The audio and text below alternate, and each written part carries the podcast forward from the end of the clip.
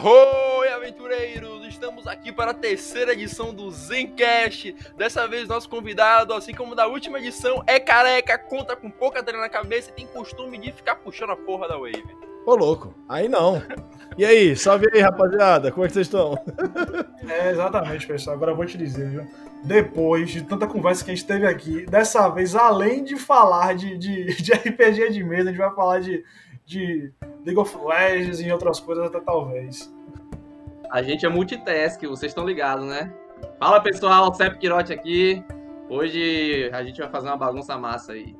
É, depois de muito problema para conectar esse microfone, o Sepp Queiroz deu o ar da graça desse podcast. Bagunça, bagunça é pouco. Bagunça é pouco, eu vou te falar, viu? Já daqui a pouco a gente vai discutir um tema. E eu tô ficando incomodado só de estar com outro, outro amigo aqui nessa, nesse podcast. Eu Não não. vou falar quem é. É, Mas a- antes desse tema, vamos puxar aqueles anúncios. Trilha sonora Punk Hazard Studios, por Felipe Aragão, Matheus Aragão e Rebeca Galinari. Siga no Instagram, dungeon, arroba DungeonCasters, no Twitter é a mesma coisa, arroba DungeonCasters. Agora, naquele tema, aquele quadro da semana que batizamos de Teta da Taverna, um nome meio merda, mas é o nome que temos, nós viemos discutir essa semana sobre qual é a fodendo pior classe do RPG de mesa. E por que o Ranger? E por que é o? Convenhamos. Ah, É, é, é- só isso o tema? Podemos ir pro próximo? Entramos no consenso, então, que o rei é a pior classe do vai. RPG. Co- começamos, começamos com a trilha Não, da tipo assim. não, não, não, não, não, Tá, diga. Primeiro, primeiro, eu acho que a transição tem que meter um pagodão massa, entendeu? Vai ser qualidade, não, vai ser diferente, vai ser ótimo, entendeu? Só queria deixar esse aviso claro. E segundo, não é o Ranger a pior classe. É a pior classe pra quem é combeiro. Só Hum. lhe digo isso. Você quer fazer combo? Você não faz o Ranger, meu amigo. Sim. O Ranger é só uma desculpa pra você fazer um guerreiro de arco e fumar maconha. Exato. E Não, tem bicho. não, não, a, a- a conversa é o seguinte, pô. Surgiu de, uma, de, um, de um experimento. O cara falou, vai, a gente tem um druida e tem um fighter. Aí tem um druida e tem um fighter. Aí, aí alguém falou, poxa, eu quero jogar de druida e fighter multiclasse. Aí algum, alguma mente insana, louca, falou, eu vou colocar um cara que usa, que é, é- é desse ah, evento social, não sei o que, natureza, e, e mete bala em todo mundo. Aí surgiu o Ranger, pô. Porque, tipo assim, ó, roleplay, qualquer classe funciona. Agora o Ranger é uma safadeza fora de série, pô. Não, ca- cara, Ranger pra mim, eu, eu vou falar, eu falei isso com o, com o, o Thiago, o Shinken, na época que a gente gravava o Contos da Taverna com o Gruntar. O melhor tipo de Ranger que você tem pra fazer é quando você faz um bardo e é melhor em fazer o que o Ranger faz por ser bardo, entendeu? E ainda canta. É. Você, o melhor jeito de jogar de Ranger é fazer um bardo, porque aí você joga melhor do que o Ranger fazendo o que o Ranger deveria fazer, sabe? Não, vocês, vocês estão com a visão muito limitada, pô, muito Calma. limitada. Primeiro que O você tem Ranger, o que interpretar o personagem. Hum. Se você não entrar, você não incorporar, não pegar o espírito da interpretação, Hum. você não precisa jogar de Ranger. É simples, pô. Você joga com o Druida, como você falou aí. Só que tem uma diferença nítida. Tipo, o Ranger e o Druida, eles estão em comunhão com a natureza. Todos têm essa questão do ciclo e tudo mais. Só que é o seguinte, vamos diferenciar a história. Os caras ficaram em dúvida, pô, o que que a gente vai fazer? O Druida aqui, antigamente, tinha o, o, o vira-latinha dele aqui, tinha o petzinho dele. Mas agora não vai ter mais, porque o Druida vai fazer isso, o Ranger vai fazer aquilo. Diferenciar. Mas você pegar a história, aí sim você consegue diferenciar. Porque o druida, ele tem essa comunhão com a natureza de uma forma mística. O ranger, ele não tem essa comunhão com a natureza de uma forma mística, mas sim de uma forma predatória, de uma forma respeitosa, tá ligado? Entendi. Que você, você, você deu uma volta pra falar que o, o, o Ranger é um druida piorado. É, isso, é, isso foi eufemismo pra falar que o Ranger. O Ranger, ele serve pra três coisas: É foda. ter bicho, Te contar. bater Formado em e usar droga. Cara, o O ranger faz faz tudo. duas coisas melhor que ele. Faz O, tudo o melhor ele. ranger faz tudo, velho. O ranger faz tudo, velho. É, mas olha só, o pato faz tudo também, e nem por isso ele é bom. Ele não anda direito, ele não voa Mas direito, ele não. Depende. Você direito, caiu tá aqui. ligado? Se você gostar de ser um pato, ele vai ser a melhor coisa. Não, a gente, não tá falando, a gente não tá falando de roleplay aqui. Não tá falando de Não, roleplay. eu estou defendendo roleplay, não estou falando de combo. Ah, não, que- não, conversa é combo, fazer um combo combo não é com Ranger. Entendeu? Não, mas dá, dá pra. dá- na, no- na quinta edição do DD dá pra, dá pra brincar, dá pra fazer uns combozinhos com, com Ranger Tira legais. as marcas acabou a classe. É. Não, você bota ele com o companheiro animal, você pega ali Não, dois. Não, de é Deus. sim. Você pega ali. Não, quer ver uma não, coisa? não. Eu já disse. Aí você, que você o pegou Samuel- o pior, a pior classe com o pior pior arquétipo da pior classe. Rapaz, eu consigo pegar o lixo e transformar. Rapaz, eu vou mudar Ah, meu nome ah. pra Midas, pô. Ah, sim, É. a, a- a única, a única vez que eu vi um, um- um sujeito que a, a- a proposta era usar arco e flecha e ser muito forte foi o arqueiro em Tormenta RPG. Arqueiro, arqueiro! Nem é nem é ridículo. que era estupidamente quebrado. Agora, tipo assim, na quinta edição a gente tem um pobre coitado, poxa, que tem um- uma, uma, uma coisa chamada Marca da Presa, Marca do Caçador, Hunter's Mark. E aí, meu irmão, se ele tiver 100 spell slot, não tem, o boneco não faz mais, ele vai olhar assim, ó, dar um disparo, se errar, errou, acabou Rapaz, tudo. a, a questão do é Ranger é o o- equilíbrio. Ele não é uma Hum. explosão igual o Fighter. pô. O Fighter explode o cara, pô. Velho, eu joguei com o brother, famoso Luquinhas, Rolinha. O cara criou um, um guerreiro arqueiro arcano que o velho, o, o cara explodiu a criatura num turno só. O bicho do nada, acho que era level, acho que era level 3, o necessário pra poder fazer a parada. O cara meteu 78 de dano, pá! Explodiu o bicho, velho. Mas isso aí não existe, pô. E Cara, depois mas- fez o quê? Depois não fez mais nada, pô, entendeu? Não tem esse dano explosivo. Ele, ele mantém a constância. Pode Eu- ser. Pode ser que você tenha um problema, inclusive, na sua, no seu círculo de amizades, tá? Porque Arqueiro Arcano tá bem próximo do Ranger como a pior coisa já inventada do D&D quinta edição. Mas você tem o Hexblade que bate 30 nível 1, só acertando ataque. O Hexblade Rapaz, só precisa acertar ataque nível 1 pra bater Fora 30. da curva demais, pô. Assim, ó, o, eu vou, vou, vou falar sério agora em relação ao Ranger. É, o grande problema de Ranger, e aí pelo menos falando na quinta edição, são os dois primeiros níveis. Cara, os dois primeiros níveis de Ranger são real a pior coisa que tem no D&D quinta edição. Mas a pior coisa que tem no D&D quinta edição, mas de longe, muito, muito, muito, muito pra trás. É muito ruim. Quando você chega no nível 3, real dá uma melhoradinha, você consegue balancear com uma pancada de arquétipo que saiu.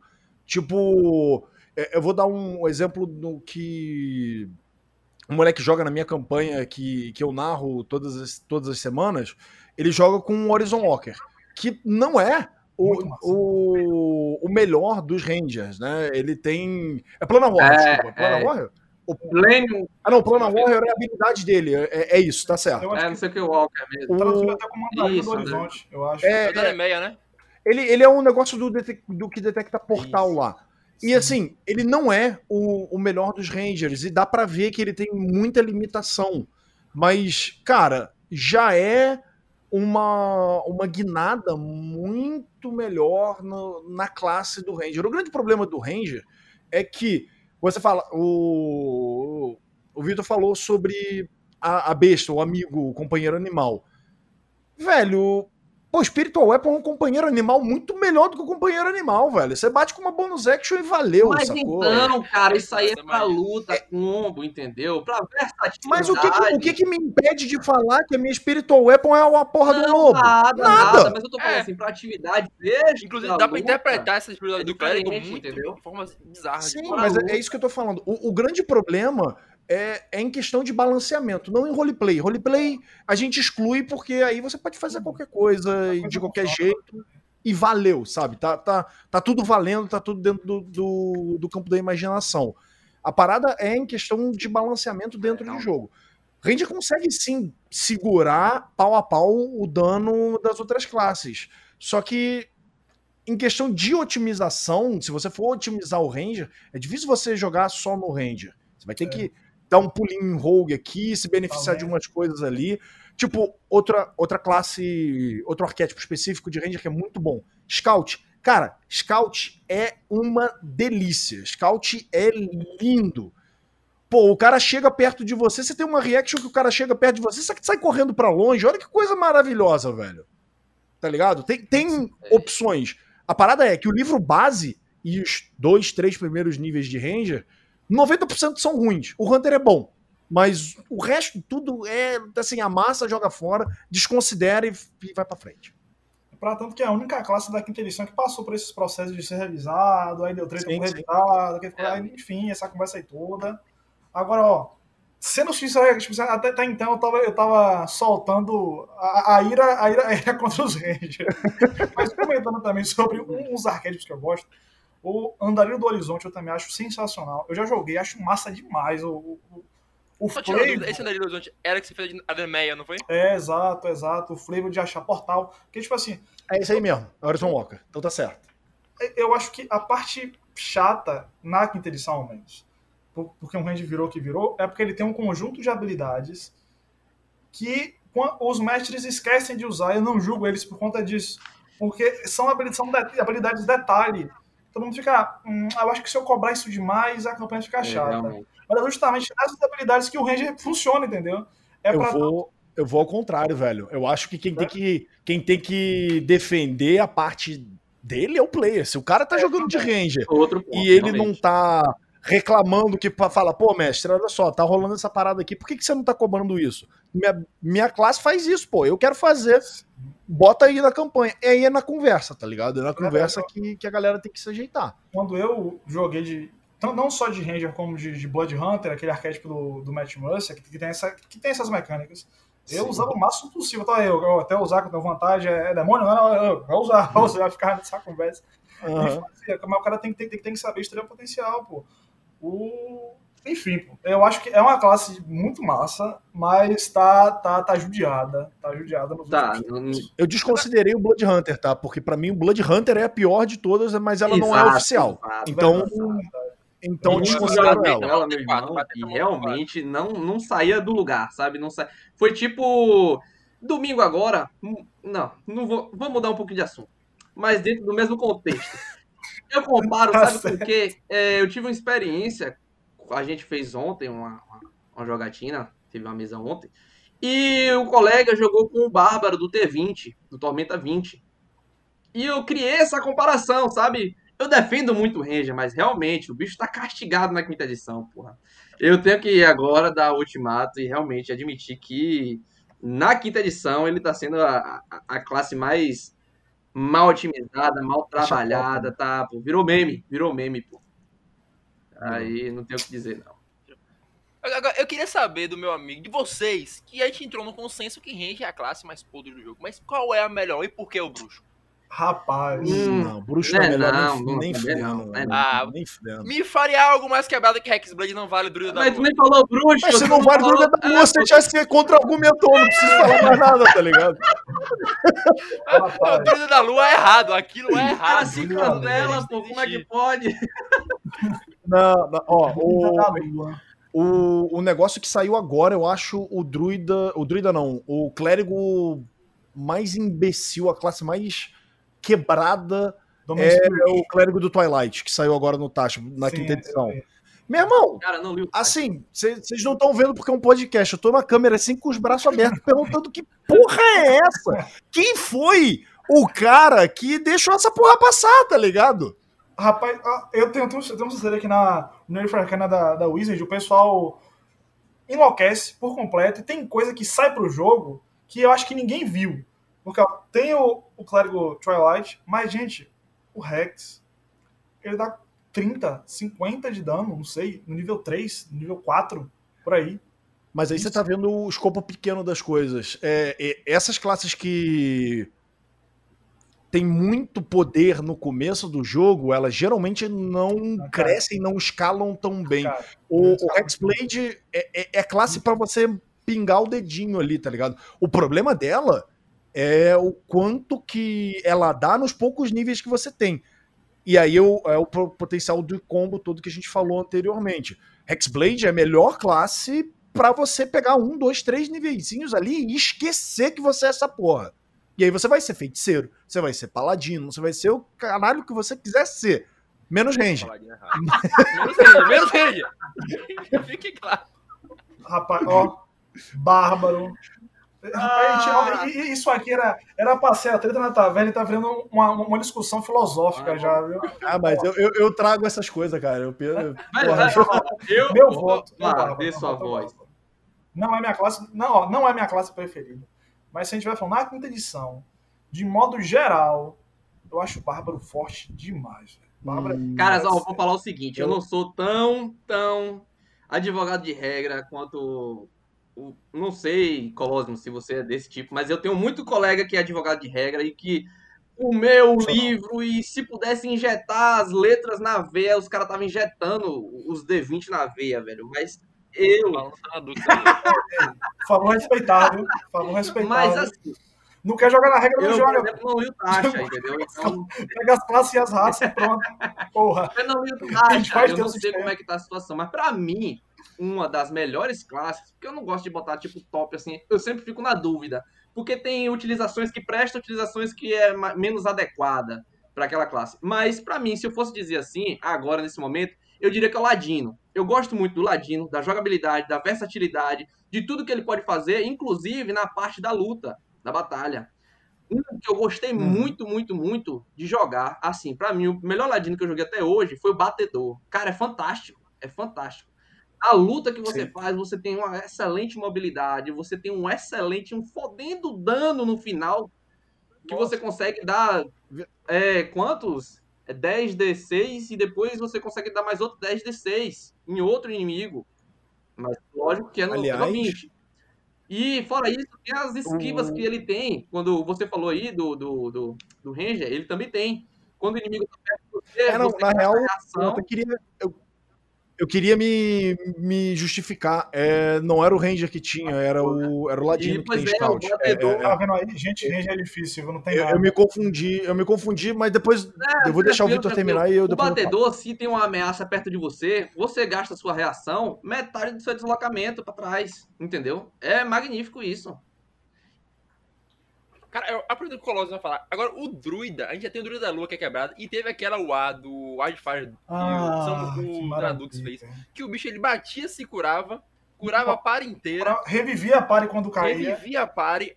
Esse tipo de coisa é só Não, o Druida que tem os na- na- quinta edição, Druida. Não, esquece. Eu mudo meu voto de Bárbaro pra Druida. Eu vou Fala. falar, o, em questão de classe Eu mais também. quebrada. é, a classe que eu bato o olho e que eu acho mais completa e mais forte no jogo, eu acho Paladino. Porque a porra do boneco tem É, tudo realmente, pra ele, tá ligado? Ele solta magia, ele bate, ele revive, ele cura, ele bate de longe, ele bate de perto, ele faz o que ele quiser na porra do jogo, o, o Paladino faz. Mas, dito isso, é, para, essa é o quando você bate o olho e fala. Dito isso, eu acho que o Rogue é a, a classe mais quebrada por um motivo e somente um. Eu não sei se vocês já pararam para pensar no que eu vou dizer agora. Rogue é forte, você pode, de, de dentro da classe, fazer uma classe sem arquétipo. Você pode jogar com um Rogue sem arquétipo. Você chega no nível 3 não escolhe arquétipo nenhum. O boneco ainda continua forte pra caralho. Realmente, realmente, realmente. O Rogue é a classe mais forte só por causa disso, porque você caga pro arquétipo dele. Tipo, eu, aí eu vou dar ah, mais uma farpada. Você pega a- o assassino, que depois do round 1 você não faz porra nenhuma no combate. Basicamente É, você tá jogando com o Rogue sem nada. é. E ainda assim o boneco é bom, tá ligado? E ainda assim o boneco é legal de jogar. Então, tipo, em questão de classe mais forte, o Rogue é forte porque tem arquétipos de Rogue que não adicionam muita coisa pro jogo e que deixam a classe relevante barra forte o tempo inteiro. E em questão de preferência pessoal, pra mim é o Paladino que eu olho pra aquela porra e falo: caralho, como assim ele tá dando mais 5 pra todo mundo a porra do tempo inteiro? Como assim ele tá maximizando a cura de todo mundo nessa porra? Como assim ele tá dando 2d6 de cura pro cara que tá do lado? Que porra é essa? Ele tem 40 pô, de, de vida aqui, pra ele toca no cara e cura? Que merda é essa? Ah tá, ele summonou o Pegasus, tá tranquilo. E chegamos de fato, demoramos uma eternidade pra chegar no ponto do RPG, do podcast, viajei. Do RPG, a gente quer perguntar, a gente quer trazer a indagação e perguntar ao Colossus, que o, o tema geral vai gerar então desse pergunta, dessa pergunta, como é criar conteúdo para RPG na internet hoje, e como foi para começar na época que era muito menos visível o RPG no Brasil? Cara, é, eu vou te dizer que, assim, co criar conteúdo de RPG pro, pra internet é basicamente como criar conteúdo pra internet, pontos, entendeu? Não tem muita divergência. Você tem uma ideia e você segue na produção daquele conteúdo, você segue na produção daquela ideia. Agora, se é fácil, se você consegue atingir um monte de gente, se você tem é, apelo e tudo mais, cara, aí é outro papo. É, é, é assim, é um, outros 500, tá ligado? Uhum. Eu, como eu comecei a criar conteúdo pra internet, foi, foi na verdade, pra internet de RPG, né? Foi faz relativamente pouco tempo, cara. Foi logo assim que eu entrei pra Promorena, lá no Rio, que eu na verdade, é, pra galera que não sabe, eu sou caster de esporte eletrônico, né? Então, é, eu entrei no esporte eletrônico mais ou menos em 2016, foi quando eu conheci um Gruntar. A gente entrou numa Promorena que foi uma, eu vou dizer uma, um estúdio lá no Rio de Janeiro em 2017 e lá a gente acabou ficando próximo, a gente conversava muito sobre RPG e tudo mais. É, aí, naquelas de tipo, trocar figurinha, conversar, a gente mostrou é, um pro outro do Critical Role, não lembro quem trouxe. E aí a gente falou, pô, vamos fazer, vamos fazer, quero, quero fazer presencial, a gente mostrou pros caras e tal, e aí vai aquela conversa. E eu comecei já meio que querendo fazer um bagulho presencial, tá ligado? Eu queria usar a estrutura que a gente tinha no estúdio para fazer isso mas obviamente a partir do momento em que você não tem as câmeras e você não tem os fones, que isso é da empresa, você não pode simplesmente meter a mão. Para a galera que não sabe, qualquer, conte qualquer conteúdo, não, qualquer equipamento eletrônico e câmera, microfone, headset, isso é muito, muito caro. Então, quem tem, quem detém isso, tem muito, muitas ressalvas sobre quem vai usar, como vai usar, porque também requer uma, uma perícia de quem tá mexendo, tá ligado? Não sou eu, um Zé Mané, que resolvi gravar uma parada que vou pegar uma Sony profissional, uma câmera da Sony profissional, vou meter a mão, vou ajustar o foco lá e vou acertar. Não, não é assim, tá ligado? Essa porra tem, tem curso para fazer isso. Mas enfim, é, a gente chegou, não deu certo, e aí eu comecei a produção já direto lá em Seropédica, na casa do Gruntar que foi onde a gente quis fazer o presencial. A gente ajeitou o estúdio, ajeitou um, um cômodozinho da casa que ele tinha lá para fazer a gravação. Eu peguei uma mesa que estava num, num apartamento velho da minha avó, levei para lá, a mesa toda quebrada, balançava de um lado pro outro, a gente amarrou ela, fez um, um negócio com as mãos francesas lá, o gruntar. Cara, porra, aí eu comecei ali. E assim, não tem caminho fácil, velho. Tem que sentar a bunda na cadeira e fazer. Se vai dar certo ou não, você nunca vai saber até que você de fato faça.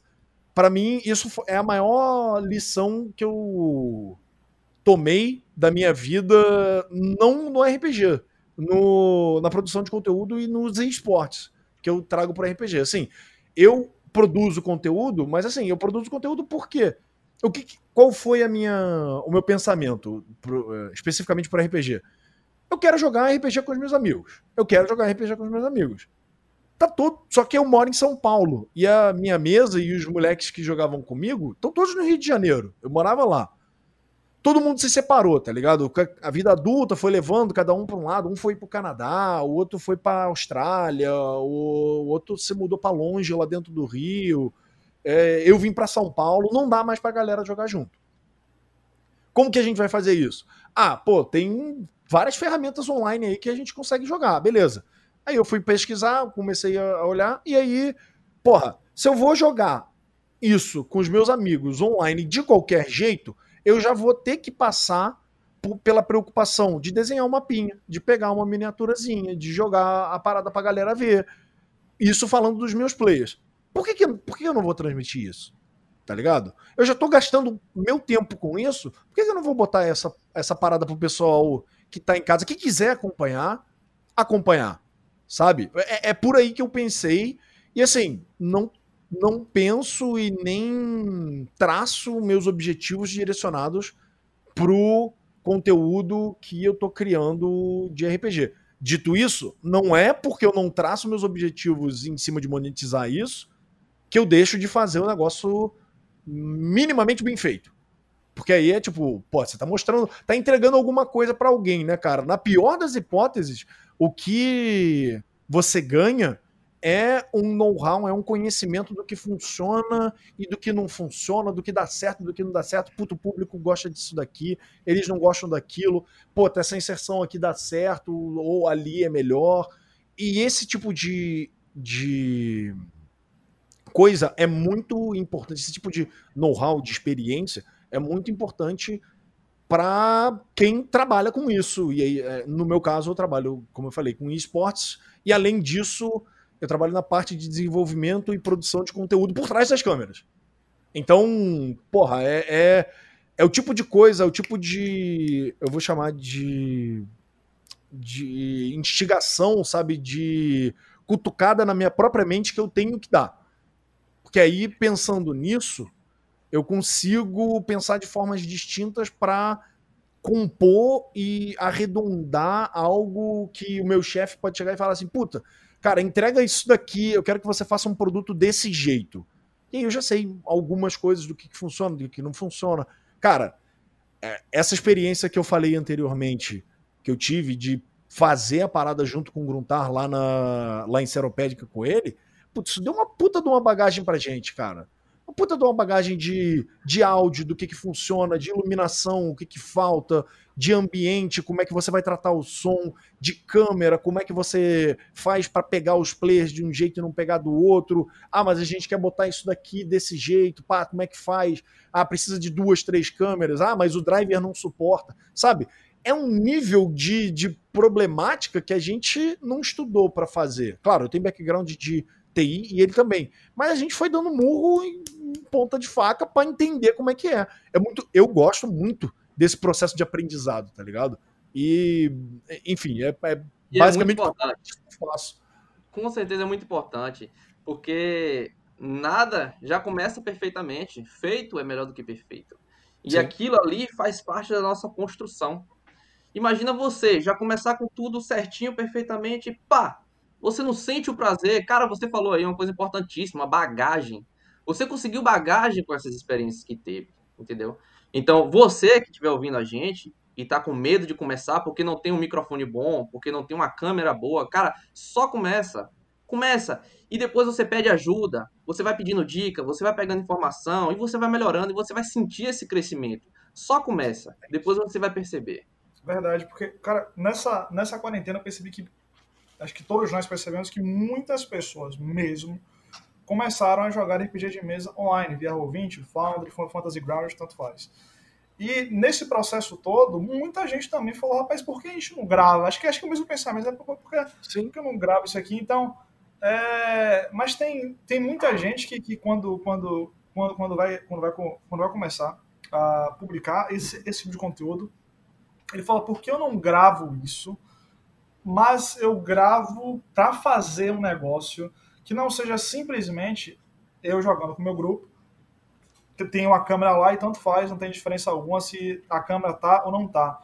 Mas eu imagino que muitas pessoas elas, elas também vão na perspectiva de, galera, por que a gente, a gente não for uma conversa aqui, uma reunião, para a gente fazer um conteúdo em que ele seja para além de um jogo, seja a gente vai gravar aqui como se fosse um espetáculo, um show, para as pessoas ouvirem, que eu acho que é como o Critical Role é, não é? Pelo menos as apresentações de teatro, eu, acredito que sejam nessa perspectiva. Então, Gruntar, quando, ou Gruntar, desculpa, Colossus, quando, quando você começa, ou melhor, eu, eu, eu, creio que hoje em dia, hoje em dia, como fica essa, essa perspectiva de é, eu faço eu faço uma, uma, uma jogatina com o pessoal, com a câmera, ou você já começa a carregar mais essa questão de, poxa, vamos fazer um negócio que seja incrível de se assistir, que o foco seja a diversão do ouvinte ou a diversão do telespectador?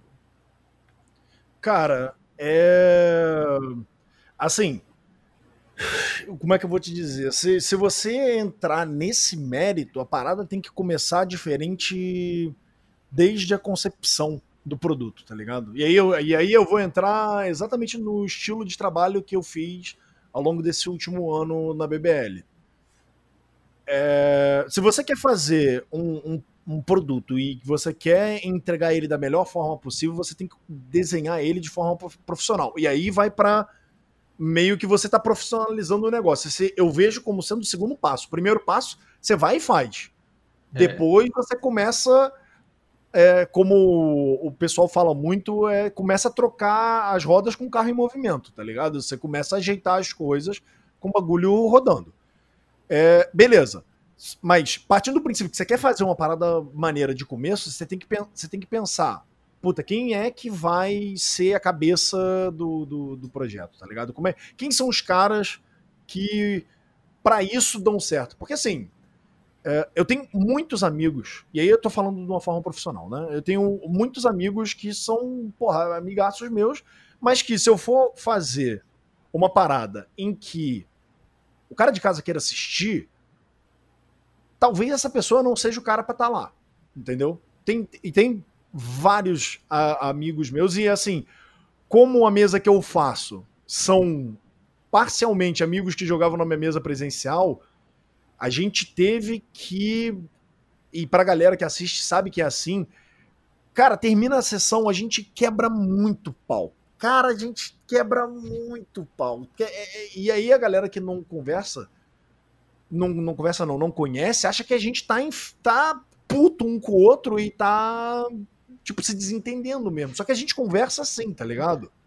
Primeiro porque a gente é carioca, então carioca conversa na, na base do insulto. Não, não tem essa, tá ligado? Baiano também. É palavrão e insulto o tempo inteiro. Você não, você não tá discutindo com a pessoa. Você, você tá falando numa, numa boa. Você fala, ah, porra, caralho, maluco, você, tá, você é imbecil? Porra, claro que não. Isso pra mim é tipo, pô, cara, você está É isso, fazendo isso da forma errada. Meu bom senhor. Mas assim, pensando de uma forma profissional, talvez essas pessoas ah, não sejam para fazer um show, para fazer um espetáculo e de, de, de fato, se parar pra pensar, num mundo ideal, me- a melhor coisa seria pessoas que se conhecem, pessoas que estão confortáveis juntas, e aí essas pessoas passem, tem alguém que medie um teste para falar, puta, cara, esse cara aqui é bom. Pô, o Natan é bom para é bom para é um cara que, que adiciona aqui pro meu pro meu show que eu quero. Pô, o Vitor, o Vitor também, pô, show de bola. Pô, mas o, o, o Shaolin ali, puto, o Shaolin é, porra, amigão do coração, mas não dá pra botar ele na frente da câmera, não. Por N motivos. Ah, pô, então, esse aqui, pô, essa galera aqui vem, vem, sabe? Tem que ser uma parada mais eh, nesse sentido na hora de conceber algo que você queira que, fa que vá funcionar.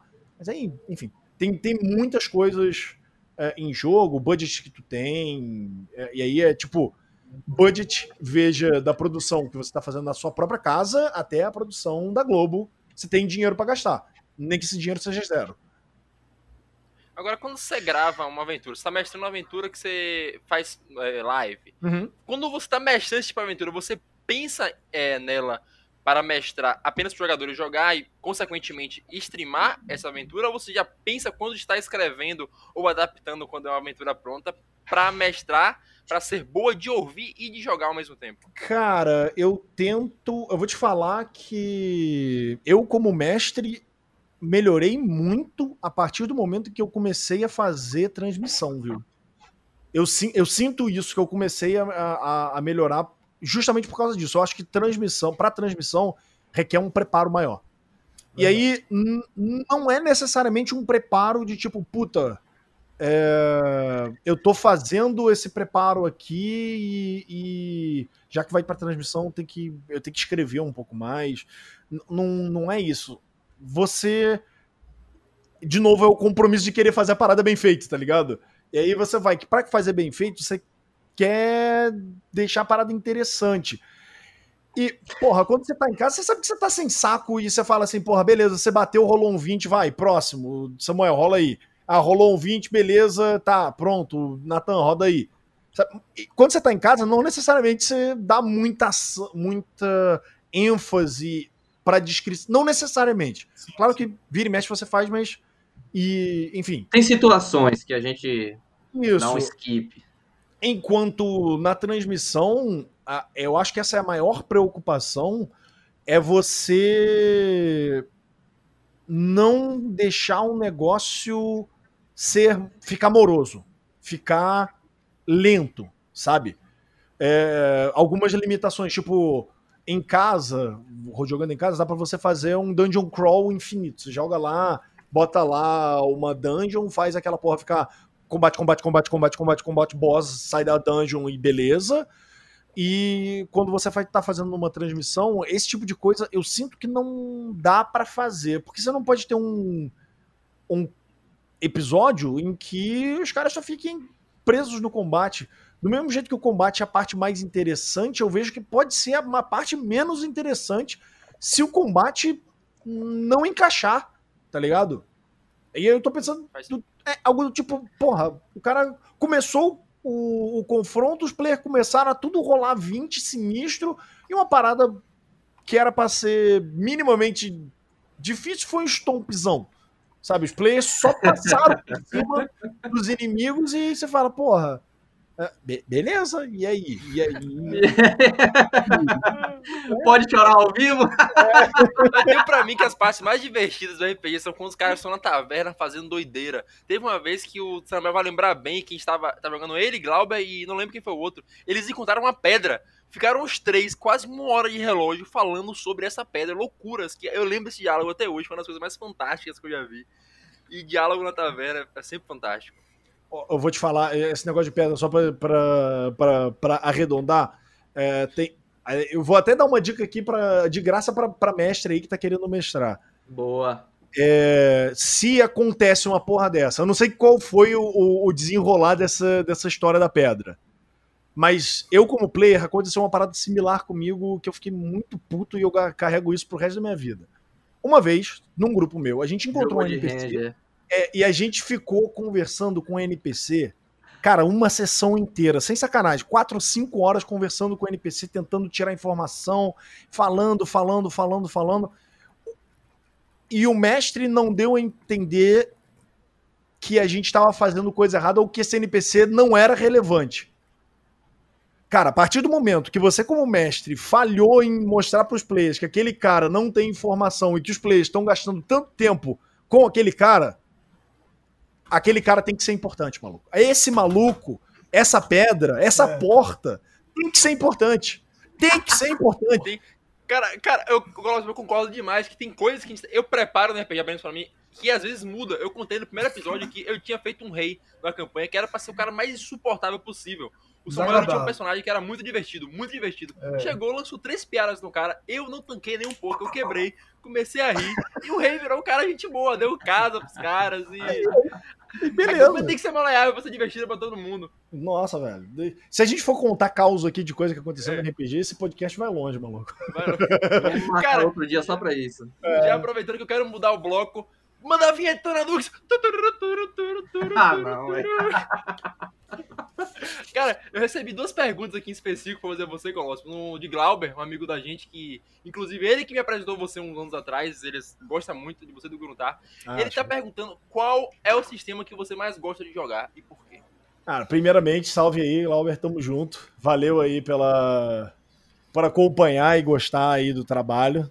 É, cara, eu acho que deu para ver, né? A gente conversou e falou tanto sobre classe e RPG, eu falei tanto de D&D que eu comecei a jogar. Eu não comecei com DD, mas é, é, basicamente o RPG que eu jogo e o RPG que eu mais joguei assim nos últimos anos e desde sempre. Esse grupo de amigos que eu falo, a gente antes de eu vir para cá para São Paulo, a gente estava com uma mesa contínua há 17 anos, velho. Foi 17 anos jogando D&D.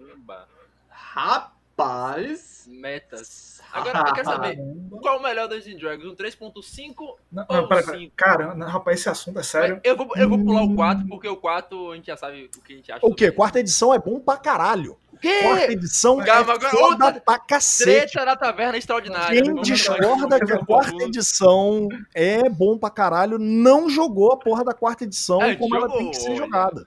Não, não, agora eu quero saber sua opinião sobre ela. Vamos puxar Novamente, é a terceira vez que a gente fala isso, terceiro podcast, terceira vez que a quarta edição vem à tona. É verdade. Todas as a quartas edição, viu? todas. A gente vai ter que jogar a quarta Ó, edição. eu, eu vou, eu, vou dar, eu vou dar o meu, a minha visão sobre as três edições, pode ser assim? Que aí, que aí eu. Porque assim, terceira edição foi. Todo mundo tem uma memória, uma memória afetiva muito grande da terceira edição. Demais. Porque, tipo, 90% das pessoas. 90 não, vai, deve ter umas 70%, 70% das pessoas começou a jogar na terceira edição. Então todo mundo acha foda pra caralho, que era muito maneiro. Terceira edição não é tudo isso. Tem problema pra cacete na terceira edição. é, E a terceira edição foi pra outro tempo. Se eu tivesse que hoje pegar os livros e ler sem uma porra de uma ferramenta digital a terceira edi- edição, nem fudendo, velho. Olha, olha a problemática. Eu tenho que ter 500 livros para dentro dos 500 livros procurar em qual dos bonecos, qual, aonde é que tá o cara que eu quero, para fazer um combo de, de, de classe de um jeito que só daquele jeito que funciona o boneco para entrar. Assim, é, e, e demora pra cacete pra upar e só tem um espaço ali entre nível 5 e nível 9 e 10 que é legal, depois disso fica chato e antes disso é uma merda. Então, é- essa é a terceira edição pra mim. Terceira edição, muito legal, foda pra caralho, joguei muito. Foi aonde eu entrei no no D&D, né? Foi o primeiro D&D que eu joguei. Mas é memória afetiva total, tá ligado? Ela é uma edição, e aí, como todas as outras são que tem problemas. Terceira edição tem os problemas dela. Quarta edição tem os problemas dela. Melhor edição em questão de balanceamento. Melhor edição de longe em quesito de balanceamento. É uma delícia você saber que todo mundo consegue. Não tem essa porra de gente tá brincando de Ranger é ruim. Na quarta edição, Ranger não é ruim. Ranger é Striker. Striker dá dano e o dano é padronizado. E aí vem um problema. A partir do momento que todo mundo é perfeitamente balanceado, isso é uma forminha de bolo. A partir do momento que é uma forminha de bolo, todo mundo meio que faz a mesma coisa todo turno. Todo tanque ataque e marca, todo tanque marca e ataque, todo healer cura ou anda e cura, ou, sabe? Esse tipo de coisa. E outro problema da quarta edição é lentidão em combates, porque como eles consertaram um problema latente na terceira edição, que era, vamos lá, que isso está presente na quinta edição de novo. Vamos jogar Fighter, joga. Beleza, mestre, vou jogar. Primeiro ataque, segundo ataque, action surge, ataque, ataque, bônus action, ataque. Show, passo turno. Clérigo. Mestre, eu vou usar uma magia aqui. Beleza. Mestre, aí com, com a minha bonus action eu vou usar outra magia aqui. Aí, puta, mas como é que é essa magia? Ah, não, essa magia faz isso daqui. Gera uma área ao meu redor, eu bato desse jeito. Tá, pronto. Feiticeiro. Mestre, vou duplicar uma magia, aumentar uma magia diária, e quando eu aumentar uma magia diária, eu jogo uma magia naquele outro maluco lá, e aí com a minha multiclasse eu acelero outra magia que vai na puta que pariu e bato no cara lá atrás, e como eu fiz tudo isso, eu ganho um bônus de dano em todo mundo. Tipo, enquanto o Fighter fez um turno de 5 segundos, o clérigo demorou 2 minutos e o feiticeiro demorou 3 para jogar. A quarta edição corrigia isso. Só que ele corrigia isso do jeito errado. Todo mundo tinha turno de 3 minutos. E aí o jogo demorava infinito. E fora as reactions que foram as melhores, piores invenções que tiveram na, na, na quarta edição. Que é tipo, chega um ponto que você não sabe mais quem tá interrompendo quem, qual é o turno que você tá jogando, você não sabe mais onde é que você tá. Mas é- essa, esses são. o- essa é a quarta edição, mas a quarta edição, porra, é uma, é uma delícia. Eu amei jogar a quarta edição. Boa parte desses 17 anos que eu joguei aí foi na, na quarta edição. E quinta edição, pra mim, é a forma mais redondinha do do DD. Tem problemas também, é, mas ela é simplificada. E aí é, é meio que o, o oposto da quarta edição. Se na quarta edição o balanceamento excessivo foi o problema, na quinta edição a simplificação excessiva é o problema. A partir do momento que é tudo muito simples, você não tem muita guia do que fazer, do que, que você pode inventar, do que, que você pode fazer ou não, e todo mundo fica preso no que, cara, mas o livro não, não diz isso, o livro não pode. E no fim das contas, você esquece que você, como mestre, pode chegar pro Ranger e falar: Ô, ô Ranger, todos os seus ataques dão um D8 a mais de dano com esse arco aí que você pegou. Ah, mas não tem. Foda-se que não tem no livro. O seu arco dá um D8 a mais de dano. E, e tá tudo bem. e, e, e vai, sabe? A quinta edição, eu vejo que ela é muito boa para entrar, mas para quem tá jogando RPG há muito tempo, ela é melhor ainda, porque ela te habilita, ela, ela solta as amarras. O advogado de regra, que a gente brincou antes, ele fica louco com a quinta edição, porque você pode simples assim, para você fazer funcionar ela bonitinha, direitinha, como ela tem que funcionar, requer muita inventividade do mestre. E aí é o problema da quinta edição, que tá tudo nas costas do mestre. O mestre que tem que inventar, o mestre que tem que correr atrás, o mestre que tem que balancear. Ah, eu polimorfo o cara num bicho. Tá, qual bicho? Puta, deixa eu fazer uma tabela para rolar o bicho. Ah, eu invoquei um, um, um Woodland Bean aqui, eu invoquei um bichinho da mata. Beleza, qual, é, qual que é? Ah, puta, eu tenho que jogar aqui, tenho que fazer uma tabela. Porque senão, deixar na mão de player, vai summonar 15 pix, de repente tem uma manada de T-Rex batendo nos monstros. Ah! Nosso querido Douglas, aí abraço pra ele, nosso druida da lua, que quebrou a mesa, parabéns, fazendo crack. exatamente isso, invocando 15 pix, fazendo exatamente isso, e dando polimorfo em todo mundo. Ali, quando, quando chegou naquele ponto, falou, galera, ó, eu, eu, ele eu, virou pra mim e falou, vai, eu sei que sou retardado, não vou fazer mais não, só queria fazer uma vez. É. Pelo menos isso. Pelo menos ele fez uma vez e falou assim, é, rapaziada, se pá que não é queria testar. não, vambora. eu, eu, eu, lembro que eu tava, eu tava, eu tava de arte na hora, um, um não, gente, pequenininho, todo mundo virando dragão, todo, todo mundo virando tiranossauro, eu... Ah. É, por mim acabava aqui, já tá nível 30, pode trazer o boss da campanha que a gente vai solar tudo. Cara, agora já aproveitando também, quero mandar uma pergunta que essa é minha, tirando do Twitter. Qual é a sua aventura favorita das oficiais do 5.0? Hum. Atualmente a gente, a gente, jogou com essa Festral um tempo atrás, o Samuca tá mestrando a Vernos agora e essa semana irei começar a mestrar a Roda Federal Queen transmissões. Rod of, Rod of Dragon Queen definitivamente o, ela é boa no começo. Eu gostei muito dela no começo, mas ela dá uma degringolada. Ela cai no problema do, da quinta edição, tá ligado? Que é você precisar meter a mão na massa e aí basicamente você tá fazendo uma aventura uma aventura sua. É, eu, eu não joguei, mas o que eu tenho um interesse muito grande de jogar é Fandelver, que todo mundo fala muito, muito bem. Eu acho que é que tem o maior número de feedbacks positivos é, é Fandelver, que foi é tipo, a primeira 7, que saiu, né? É. Oi? Ela vem no Starter 7 do 2 se não me engano, então é. não deve ter jogado. Rapaz, ela foi ela foi a primeira que a primeira que eu, eu não a primeira não é, é a que eu quero jogar eu assim até conf, uh, confessando aqui eu nunca fui de de jogar muita aventura feita por questão de tempo, de dinheiro e tudo mais, eu acabo. Eu gosto de fazer minhas paradas, tá ligado? É, como eu falei, por isso que eu gosto da quinta edição. Eu chego. Pô, na, na, no começo da quinta edição a gente fez um, uma, uma porra de uma marreta que dava um D4 de dano de gelo e tinha uma capacidade antimágica. Você fala assim, porra, mas o que, que é isso? Sei lá, meu irmão, foi o que eu criei ali, eu achei é. isso foda pra caralho. E valeu, sacou? Eu sou o cara mais do homebrew, sacou? E eu sou do homebrew do meu homebrew. Porque eu não acho que o homebrew dos outros vá funcionar. É, é, questão filosófica. Homebrew foi feito para estar tá na tua mesa, meu irmão. Não adianta você, porra, publicar o homebrew pro cara usar, é muito bom, mas assim, ele foi feito para tua mesa pro jeito que você joga. Concordo, concordo.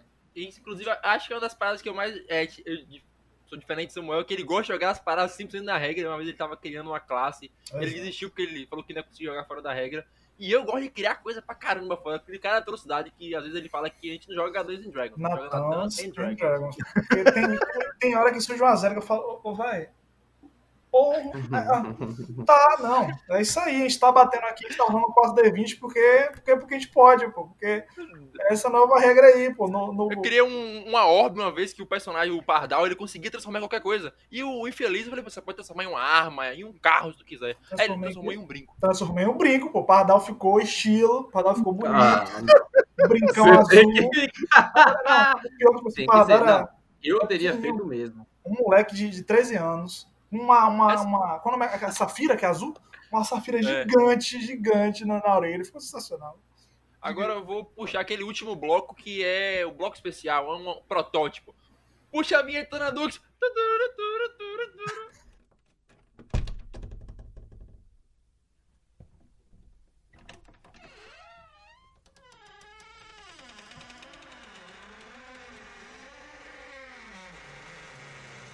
Bloco é o paradoxo da semana. Que a gente vai fazer para você ficar pensando a semana inteira nessa indagação. E já vou lançar pro Colossus, que a gente discutiu isso essa semana. E qual é o principal inimigo dos players e por que a porta? Por que a porta? A porta? É, A gente, a gente percebeu que existe, rapaz, fazendo um experimento social. o estudo. Que a porta, se, se a gente fosse tentar balancear em criatura pra sair lá no Manual dos Monstros e tal, seria ND50 pra cima. Indecifrável. Ela, ela, ela tem, uma, tem uma passiva que é a aura de terror. Assim que Ela tem vir um a porta, todos os jogadores vão pedir teste de percepção, detectar armadilha, detectar armadilha, sentido divino, e ninguém vai querer abrir a porta. E se você perguntar quem é que tá na frente, já era. Ninguém vai. O tanque fala, eu não vou. Eu não vou. Ela tem um efeito que. Você vai tocar mesmo na porta? tipo, Ela tem um efeito que ela vai além do papel e do dado. Ela atinge diretamente a mente do jogador, entendeu? É uma regra que não existe. Ela cria uma regra naquele E momento. se for um jogador de bárbaro, vai na parte mais fraca dele, que é na mente, que todo jogador de bárbaro vai ser colado. Ele fica meio.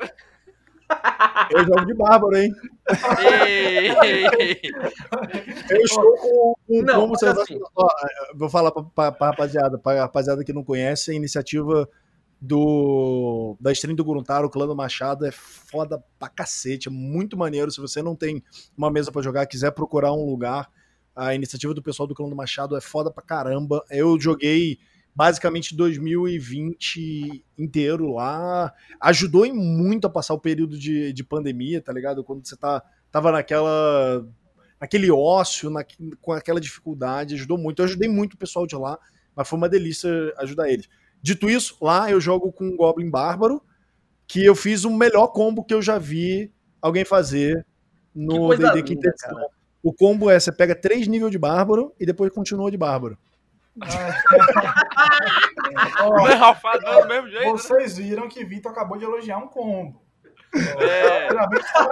Tá sendo sincero. Não, calma, não foi o combo, foi a combinação Não, do não. Goblin Bárbaro. Não, não entendeu? quero me importa. Fantástico, velho. Não- não- Isso é não lindo, importa. lindo, Você é hipócrita. maravilhoso. Hipócrita. Ó, agora, voltando, rapaz, eu, eu- eu queria trazer um ponto, uma ponderação sobre Hum. a porta. Porque, tipo assim, pô, a porta tá parada, fechada, certo? ND50. Agora, se você coloca. se você coloca essa porta entreaberta, ND100. Não tem Se como. ela né? estiver aberta, Então, Se ela estiver aberta, eu, eu, eu, eu dou meia volta, nunca mais volto aí se a porta estiver aberta. Se for porta de dungeon aberta, acho que os players morrem imediatamente. É, por que essa porta aberta? Os É, caras sempre Uma- né? Eu lembro de uma vez que eu e o Vitor jogando, a gente ficou cerca de uma hora e meia pra entrar na porta. A gente não entrou, a gente foi em cima, olhou a janela, entrou pelo lado da casa, ficou rodando, até o mestre falar: pelo amor de Deus, entra nessa a porta. porta. O pior de tudo, cara, que agora que vocês estão falando de porta, é, essa eu concordo quase que 100%, porque tem muita história de porta, cara. Porque a, a porta atrai, tá ligado? Ela, ela atrai. E independe do mestre e da narrativa e da descrição do mestre. Tem uma porta, vai dar merda. Seja o bárbaro com mais 15 em atletismo não conseguir derrubar a porra da porta seja o mestre narrar como isso. Os dois casos já aconteceram comigo. É, como mestre, né? Porque basicamente eu mestro 95% do tempo que eu jogo RPG. É, seja o acontecer isso do Bárbaro não conseguir abrir a porta de jeito nenhum, seja do da galera chegar na porta, o mestre chega e narra, porra, olha só, essa porta, cara, é a última porta do lugar, é aquela porta vermelha com os espinhos protuberantes pra fora, brilhoso e tudo mais, com aqueles dois aldrabo- aldrabão assim, dois aldrabões com cara de dragão, um negócio, porra, foda. Aí os player olham e falam, beleza, eu vou abrir. Você fala, caralho, meu irmão, o que que você tá fazendo, cara? Ah, não, Eu lembro mano. disso que uma vez a gente tinha um ladino no grupo, um ladino. É, Ele é tinha que ir lá pra abrir as portas. Aí chegou a porta, eu narrei. A porta ela é de ouro, tal, isso e aquilo, pai e pimba. E o, chega o druida. Não, eu vou abrir. Mas o ladino também não se pronunciou, né? Aí o vai o druida meter a mão, eu falei, man, subiu uma, lâmina no chão e você perdeu seu braço. Rola o teste aí. Não, não nessa ordem, mas rola o teste aí ele perdeu o braço. Não satisfeito com isso, o bardo quis passar sem, sem desarmar a armadilha. Fez o quê? Perdeu a perna. Nossa senhora. Aí depois o Ladino é, acho que eu devo desarmar essa armadilha. Acho que tem amigos. É, galera sábia, sábios players. Não, cara, mas ela é meio que inversamente proporcional à realidade. Entende? Quando você está diante de uma porta, ela muda, ela transmorfa a realidade naquele momento. Em que uma porta simples, o player logo pensa, nunca vai ser um desafio. E uma porta que é toda adornada, cheia de mequetrefe, de um bocado de coisa, eles já pensam, não, este vai ser o maior desafio. Mas por que que eles fazem exatamente o contrário que era para ser feito, como a gente citou aqui agora? Não tem explicação. Senso de perigo total, pô. Vem uma porta, explicação. bate. Bate É, eu guys, tenho- esse ah, só, só- só quero falar uma coisa antes de, de você puxar. Imagine a seguinte aventura: uma sa uma, um corredor, três portas. É só isso. Isso aconteceu na aventura de Samuel de Averno. Verdade, verdade. Porta dos Desesperados. Sérgio Malandro é um visionário.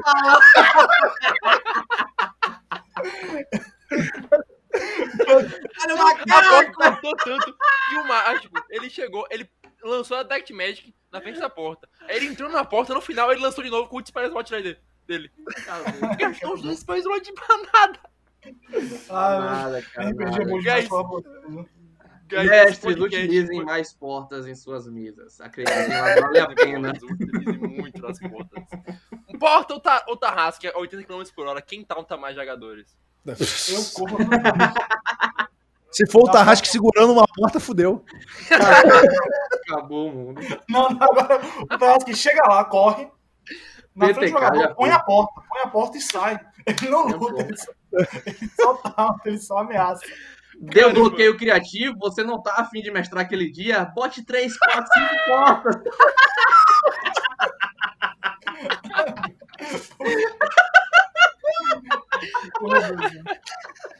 Puta merda. Cara, cara, guys, esse podcast foi sem dúvida de certo mais engraçado É, que esse agora. foi. Eu me diverti muito. Eu Esse quero agradecer de coração a Gruntar. Caramba, Meu Gruntar, Deus, o quê, velho? Eu vou, eu vou, um salve pra você. Obrigado aí, Gruntar. pra Tamo junto. Eu vou colocar. de novo. porque Eu vou, tava cheio de reunião aí, tá voltando pro Academy agora, pro CBLOL. Eu vi várias notícias, até agora eu não consegui desvendar se é a cara do CBLOL, porque eles nunca botam certo. Ou eu sou burro, não sei. Mas quero agradecer que você abriu um tempo aí pra estar com a gente e dar uma declaração final. Cara, tamo, tamo junto aí, valeu, valeu pelo espaço. Ainda não tá anunciado, então não não concordo nem discordo, não anuncio nada. Deixa aí que tá chegando ou não o, o, o anúncio, né? Já já vai começar o CBLOL, começa acho que no final dessa semana, então ou na semana que vem, eu não sei direito. Acho que semana que vem. Mas- Quando, sair esse podcast, vai ser semana que vem, se eu não me engano. É, então. Assim, valeu pelo convite, muito obrigado. Fiquem de olho aí, já já vocês sabem o que, que, o que, que tá acontecendo. 2021 vai ser, vai ser um ano foda e eu espero tirar alguns projetos de RPG do papel daqui pra frente. Certo. Ca- Cara, aproveita e divulga aí suas redes sociais, seus projetos, os canais. Pode falar aí para o pessoal conhecer, o pessoal dar uma acessada lá. Show, show de bola. É TV Colosmos no Instagram, Colosmos no Twitter. Eu, é, na verdade, TV Colosmos no Twitter e Colosmos no Instagram, ao contrário. Eu tô tentando é, centralizar tudo, mas enfim. É, eu tenho a minha campanha que eu narro toda semana, mas ela tá num hiato no presente momento, porque, enfim, fim de ano e tudo mais, a galera geralmente viaja. É, o Ecos do Abismo, que é parte dessas merda que eu falei aqui, aconteceu em live na transmissão. Galera aí de casa que quiser ver como é que a campanha se desenrolou, tem no Twitch, no Twitch não. Também tem no Twitch, mas eu ia falar do YouTube. Tem Ecos do Abismo, é a foto do- de um koboldzinho roxo. Tá meio cru porque eu não tô dando tanta atenção quanto eu deveria, não tive tempo de dar tanta atenção quanto eu deveria, mas tá lá todos os episódios direitinho pra galera de casa ver. E de novo agradecer o espaço aqui e dizer para todo mundo aí de casa que tem um 2021 sinistro e muito maneiro aí pela, pela, pela frente. É isso. Obrigado. Pois é, meus caras, acabamos mais um podcast. Devo dizer pra vocês que, ó, eu na minha frente existe uma porta e possuo um medo gigante de sair do quarto. Eu acho que até o postar o podcast eu vou ficar por aqui. Valeu, pessoal. Obrigado por assistir. Eu estou aqui amedrontado com quatro portas atrás. Pessoal, gostaria de agradecer vocês por ter ouvido mais uma vez a gente. Colósimos, muito obrigado pela sua presença ilustre aqui, por essa oportunidade. Como você falou da bagagem, nós estamos aqui no nosso crescimento. Você faz parte de nossa história, parte do nosso marco aqui. Não tenho palavras para descrever a, a, emoção, a felicidade que a gente tem nisso. Muito obrigado mesmo, do fundo do coração, sabe? A gente é pequena, no que a gente puder auxiliar, no que a gente puder ajudar, você pode contar com a gente, pode mandar mensagem e a gente vai responder, vai ajudar. No que a gente puder fazer, a gente vai fazer. E pessoal, segue a gente aí nas redes sociais e tamo junto. Até a próxima. Muito obrigado aí por ter ouvido a gente esse tempo todo. Valeu, amo vocês meu, é, agradecer vocês por terem a gente até aqui, agradecer o Colossus pelo convite e falar que estamos começando nossa campanha oficial. Vamos fazer tweet, postar no YouTube The Roda of Dragon Queen. Será às quartas-feiras. Vamos divulgar o horário, não sei quando esse podcast vai sair. Mas peço que quem puder acompanhe e que 2021, como o Colossus falou, abra várias portas para vocês e que sejam realizações. Até a próxima. Cuidado com aquela porta. Falou!